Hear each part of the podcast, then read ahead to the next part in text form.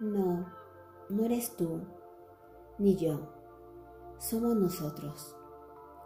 Cuando comprendamos el verdadero significado de esta llamada de atención, nos habremos graduado como seres humanos. En esta lección que la vida nos da, debemos buscar el mensaje real, donde no solo importa mi salud y protección, sino la de todos. No es un solo para mí, para mi pareja, para los míos, solo yo, o tal vez también tú. Hemos malentendido nuestra diminuta humanidad y creado un mundo egocentrista, donde solo existo yo y las personas que quiero que lo compartan.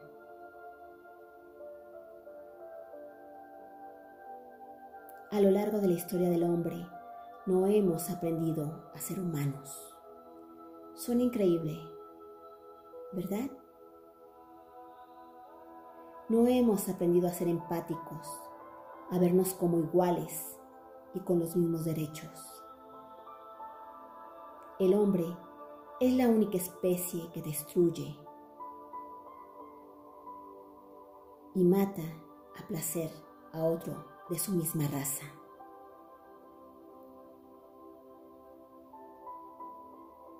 Y en estos últimos tiempos es capaz y tiene el poder de elegir quién vive y quién no. Qué triste. Que a pesar de todo el adelanto que tiene la tecnología, resulte inadmisible que no hayamos podido crear mejores seres humanos, libres de egoísmos, de resentimientos,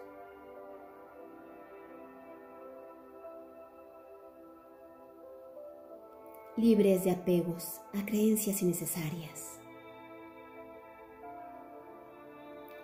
donde el yo, el para mí, porque yo, mientras yo, y miles de frases encerradas en el yoísmo superan al nosotros. Y no, no me refiero a lo básico como son la pareja, la familia, sino más allá, a la comunidad, al país, al mundo entero Quizás sea una utopía pensar en un mundo feliz, sin fronteras, sin banderas. Pero considero que cuando nos interesamos verdaderamente por el bien del prójimo, sin necesidad de saber su nombre, ideología o estatus social, sino interesarnos compasivamente por su bienestar, entonces y solo entonces podremos llamar al planeta Tierra nuestro mundo, donde todos y cada uno somos importantes y valiosos. Y habremos aprendido una gran lección, recordando que no somos el centro del universo, giramos en torno al Sol. Como decía el buen Nicolás Copérnico, ¿no crees?